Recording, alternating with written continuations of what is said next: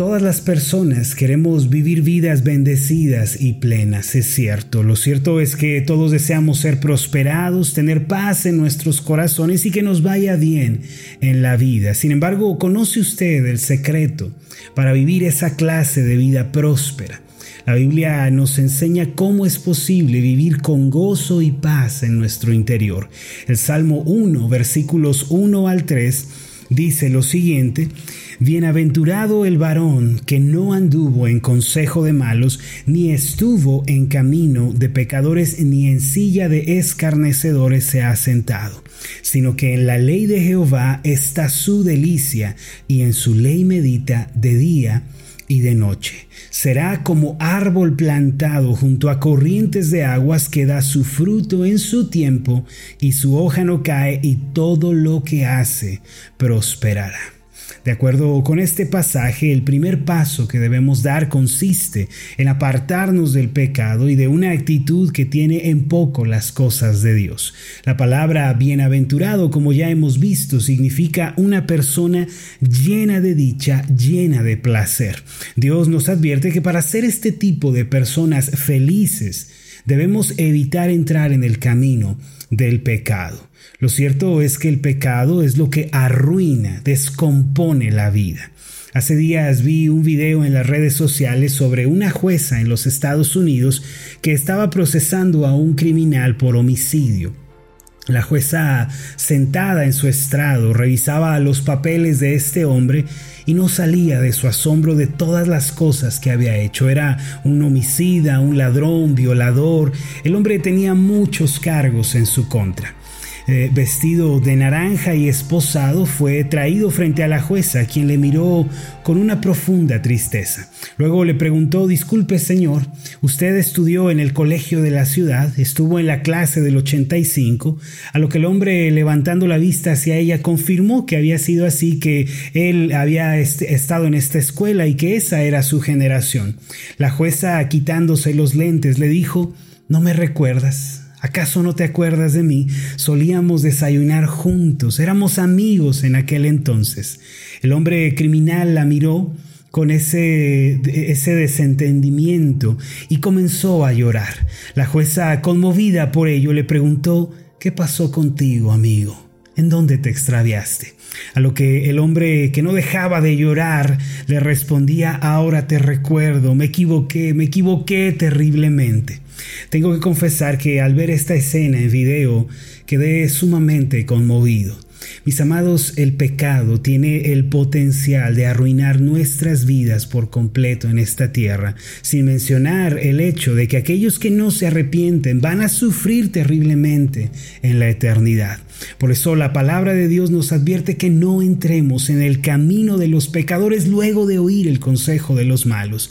Antes bien nos anima a meditar en la ley del Señor, la cual siempre apunta a la persona de Jesucristo. Si fijamos nuestra mirada en Cristo y le adoramos con corazones sencillos, vamos a encontrar la más grande satisfacción en la vida.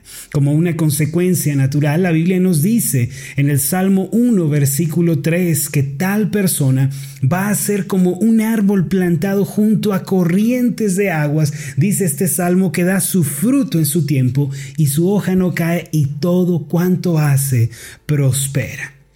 Ahora vamos a pensar un momento en este pasaje en particular, pues guarda una profunda relación con la vida de cada uno de nosotros que somos hijos de Dios por la fe en Jesucristo. Este pasaje, versículo 3, comienza con las siguientes palabras, será como árbol plantado. Estoy seguro que todos hemos meditado alguna vez en este pasaje y nos hemos deleitado. Todos los que hemos reflexionado en esta porción hemos hallado consuelo y descanso en esta verdad. Será como árbol plantado en la Biblia. La vida cristiana, mis amados, la vida de los justos, a menudo es comparada con un árbol o con una plantación.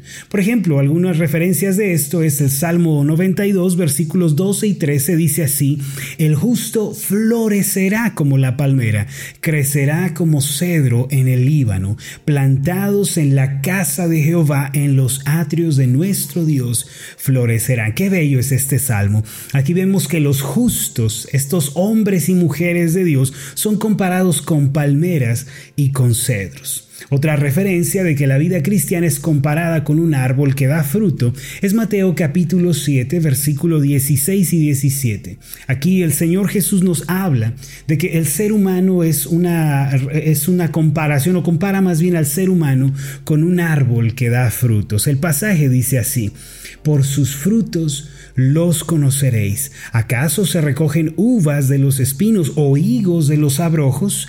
Así todo buen árbol da buenos frutos, pero el árbol malo da frutos malos. Ahora lo que quiero decir con todo esto, mis amados, es que la vida es comparada con el árbol que crece y que más tarde ha de manifestar una clase de frutos. Todos indiscutiblemente somos comparados en la Biblia con estos árboles. En su descripción de la persona bienaventurada del Salmo 1.3, el salmista dice que los que se deleitan en la ley del Señor vendrán a ser como árboles plantados junto a corrientes de aguas. Y es muy importante notar que él usa la palabra será. Y esta es la palabra con la que comienza este versículo 3, será, en lugar de la palabra es. Y esto tiene que ver, mis amados, con un aspecto sumamente importante. Estoy seguro que todos queremos ser esta descripción del Salmo 1.3, árboles plantados junto a corrientes de aguas que damos fruto cuando llega el momento y que nuestras hojas no se caen. Pero lo importante de este salmo es que no dice que ya lo somos, sino que lo llegaremos hacer. Ese es el aspecto tan importante. Todos comenzamos la vida cristiana siendo pequeñas semillas, mis amados, que somos plantados en la presencia de Dios por la fe en Jesucristo.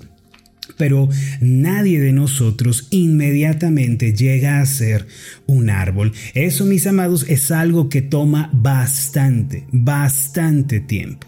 La palabra será se refiere a ese proceso de crecimiento, desarrollo, lucha que todos debemos vivir y experimentar en la vida cristiana. Para que una semilla se pueda convertir en un árbol un día, tiene que pasar muchas cosas. Aquella semilla primero tiene que ser un brote, más tarde, después de muchas lluvias y días soleados, se convierte en un pequeño árbol que da pequeñas hojas. Muchos años después viene a ser un árbol joven que tiene raíces cada vez más profundas y sus ramas comienzan a extenderse, enseguida, años más tarde, después de mucho tiempo, su corteza se fortalece y se vuelve rígido también. Todo esto después de incontables vientos, tempestades, días en los que el sol quema, temporadas en las que las hojas se caen. Ahora lo que quiere decir el salmista es que los hijos de Dios plantados delante de Él, a medida que caminan con Cristo y le conocen más y más en una relación personal, superando pruebas y todo tipo de adversidades, vienen a ser, vienen a convertirse en árboles fuertes y firmes. Las aguas que se describen en el Salmo 1.3 se refieren a la palabra de Dios, la cual es agua viva para nosotros. El fruto mencionado aquí es el fruto del Espíritu Santo. Ese fruto, como lo describe la Biblia, es amor, gozo, paz, paciencia, benignidad, bondad, fe, mansedumbre y templanza. Estoy seguro que algunos de ustedes recordarán que semanas pasadas estuvimos reflexionando sobre el fruto del Espíritu. porque no revisan esas meditaciones? Pueden verlas aquí mismo en esta transmisión, en nuestra página, revísenlas. Estoy seguro que van a ser de bendición para ustedes. Esta clase de fruto que menciona la Biblia tiene una cualidad muy importante. Es para entregarse a otros. El fruto es para que otros coman. Yo jamás he visto a un árbol que se coma sus propios frutos o que se coma su propia fruta, ¿cierto? Todo árbol da fruto para que otros puedan alimentarse, saciarse y lo mismo sucede en la vida cristiana. El fruto que Dios produce en nosotros, mis amados, por medio de su Espíritu, es para que los que viven a nuestro alrededor se sacien y se alimenten de Él.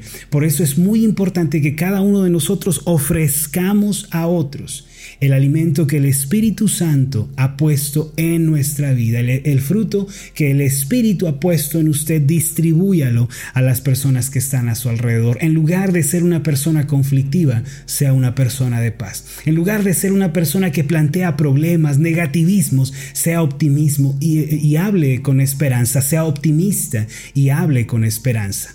Yo los quiero invitar, mis amados, a que ofrezcamos el alimento del Espíritu a los que nos rodean. El Salmo 1.3 también dice, que las hojas de este árbol no caen. Eso significa que cuando viene el tiempo de la sequía o el tiempo del otoño, el del calor, el árbol se mantiene verde y fuerte. Esta es una representación de la persona que está viviendo una vida de oración y meditación en la palabra de Dios. Aunque vengan sequías de la vida, el otoño de las circunstancias arrase con todo a su paso, los hijos de Dios tienen una vida abundante, tienen paz y gozo en medio de las dificultades.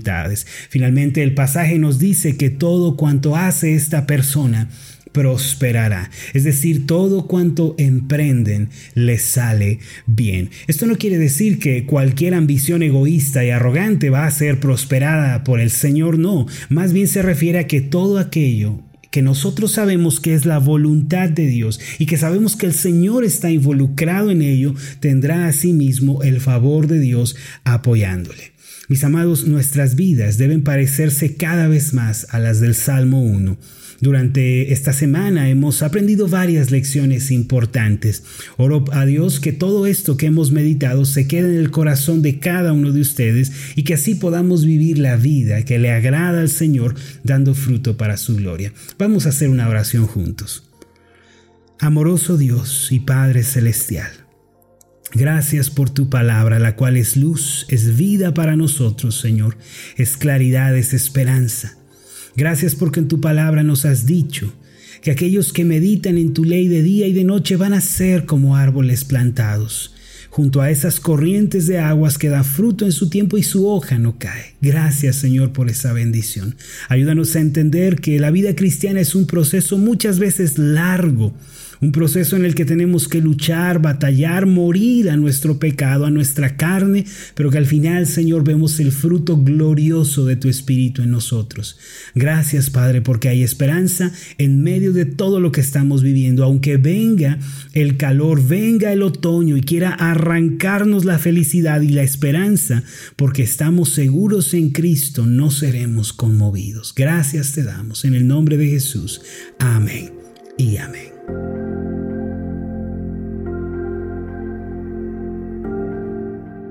Hola, ¿qué tal? Mi nombre es Marlon Corona, soy el pastor de la iglesia Ascender en la ciudad de Zapopan, Jalisco, en México. Le agradezco mucho por haberme seguido con esta meditación. Mi oración siempre es que usted sea prosperado en todas las cosas y goce de una buena salud, así como prospera en su alma. Lo invito a que ore por las meditaciones Ascender y le pregunte a Dios cómo puede usted ser de bendición para este ministerio. Las meditaciones Ascender son impulsadas y apoyadas por nuestros oyentes. Reciba un fuerte abrazo de mi parte. Que Dios le bendiga. Hasta la próxima.